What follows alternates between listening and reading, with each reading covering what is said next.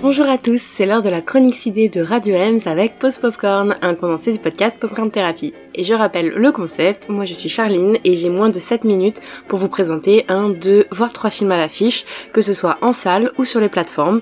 C'est parti Petite précision, comme toujours, je ferai mon possible pour ne pas divulguer des éléments importants du film, on reste sur de la critique comme on dit, sans spoiler. Et aujourd'hui, deux films, un en salle et un sur Netflix puisque du coup je vous le rappelle, hein, je, ne fais pas que des films qui sortent en cinéma, puisque maintenant, euh, de notre temps, avec la chronologie des médias oblige et la multiplication des plateformes, voilà, certains producteurs euh, préfèrent euh, et distributeurs préfèrent sortir leurs films du coup sur les plateformes. Et c'est le cas c'est le cas avec Netflix. Bon, en tout cas, pour le premier film, foncez dans votre cinéma, et très rapidement d'ailleurs, puisque le film est sorti depuis mi-mai, donc il commence à, disparaître progressivement euh, des, salles. Mais malheureusement, je ne l'ai pas découvert plus tôt, puisqu'il est sorti de manière assez discrète. Et c'est un film qui n'est pas récent du tout, puisqu'il n'est même pas sorti mi-mai euh, dans le monde entier. Il a été présenté à la Mostra de Venise en 2020, puis est sorti en salle au Royaume-Uni en septembre 2021, avant qu'on le retrouve enfin en France huit mois plus tard. En fait, je suis en train de réaliser que j'ai toujours pas donné le titre du film. Il s'agit de The Duke, réalisé par Roger Michel. Il faut savoir que c'est un film posthume, puisque Roger Michel nous a malheureusement quitté euh, en septembre 2021, quelques jours après la sortie de The Duke, il me semble, vraiment à 2-3 jours près.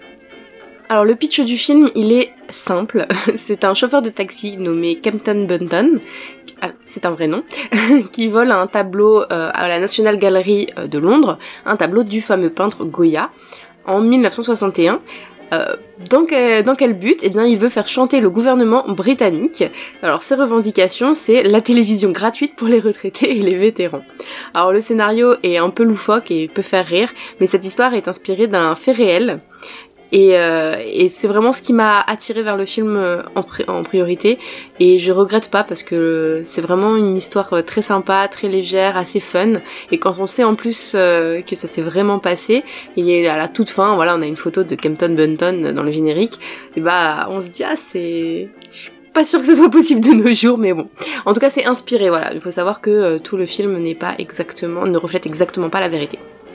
En tout cas, Captain Bunton, il est interprété euh, magnifiquement par Jim Broadbent, euh, que l'on connaît dans de nombreux rôles très divers, très variés. Alors je vais citer entre autres plutôt des films de mon répertoire, c'est-à-dire Moulin Rouge, Gang of New York, Iris, Bridget Jones, Harry Potter, ou encore Un week-end à Paris pour sa toute première collaboration avec Roger Michel justement.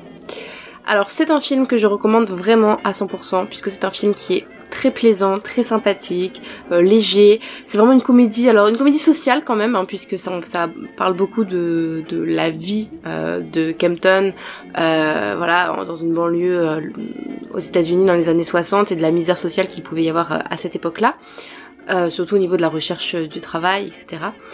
Euh, mais euh, il y a quand même énormément, énormément d'humour et vraiment l'humour britannique. Euh, je pense que vous voyez un petit peu ce style que moi personnellement j'adore. Donc j'ai adhéré vraiment très rapidement à ce film.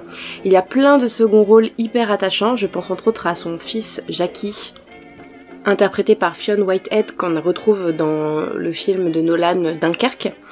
Donc euh, voilà, c'est vraiment un casting super. Le film est quand même très émouvant en plus d'être drôle et il y a une super reconstitution des années 60.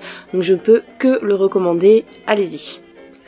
Le deuxième film dont je vais vous parler, donc comme je l'ai dit, est une exclusivité Netflix qui est sortie euh, ce mois-ci, donc en juin 2022. Euh, c'est un film dramatique sportif américain réalisé par Jeremiah Zagar et il s'agit de Du haut le haut du panique ou Hustle en VO.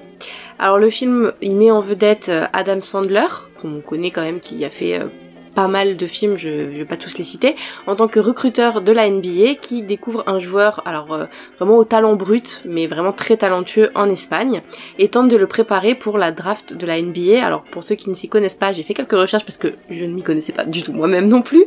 Euh, il s'agit un petit peu d'un genre de casting, voilà, où après les, les joueurs universitaires, voilà, se retrouvent, euh, jouent, font des petits tests, et puis euh, les recruteurs de, de la NBA viennent les observer. Alors c'est beaucoup plus compliqué que ça. Et dans le film, c'est pas trop expliqué. Vraiment, euh, je, en fait, c'est montré tel quel, sans vraiment donner plus de détails et d'explications. C'est quand même quelque chose que moi j'apprécie. Je voulais pas un film pédagogique non plus. Euh, après, je pense que ça peut être intéressant, ça peut donner envie de d'en savoir plus justement. J'ai tout de suite regardé exactement ce que c'était, si ça existait vraiment, etc. Mais bon voilà, en tout cas, il on a le recruteur et son joueur qui essayent de le préparer pour, intégrer une équipe de la NBA. Il faut savoir que le film il est produit par LeBron James, donc grand basketteur, euh, et on ressent en fait, je trouve, euh, puisque déjà premièrement c'est quand même très vrai euh, de ce que j'ai pu regarder, j'ai fait quelques recherches, on sent que c'est réaliste, que voilà, c'est pas enjolivé. Et euh, deuxièmement, on y retrouve énormément de joueurs de la NBA et je pense que euh, LeBron James est passé par là. Alors beaucoup de joueurs jouent eux-mêmes, je pense à Tobias Harris, à Tyrese Maxey, à Matisse Tybel, etc., qui jouent dans les Sixers de Philadelphie, euh, équipe qu'on retrouve justement dans le film. Euh, mais également euh, l'acteur principal, alors je vais sûrement écorcher son nom, c'est Juan Hernando Gomez, qui est un joueur NBA chez le Jazz de l'Utah, mais qui là joue Beau, du coup le, joueur voilà qui cherche à intégrer une équipe. Il y a également l'entraîneur des Sixers, Doc Rivers, qui joue, et Julius Winfield Ervin le second, surnommé Dr. G, qui est l'un des plus grands joueurs de basketball de l'histoire, euh, voilà, qui, joue son propre rôle également. Donc, je pense que vraiment ce film va plaire aux amateurs de, de basket, qui ont sûrement déjà entendu parler de ce film, donc on l'a déjà sûrement vu. Euh, mais pour moi, étant moi-même pas spécialement une fan, alors j'apprécie, j'ai déjà vu à New York un match de la NBA sans trop tout comprendre, mais ça fait plaisir quand même. Je trouve que le film est vraiment bien. C'est rare d'avoir un film sportif euh, que, que je trouve bien construit au, niveau du scénario, au niveau de l'alchimie entre le recruteur et le joueur. Voilà, je m'attendais à rien et ça a été une immense surprise.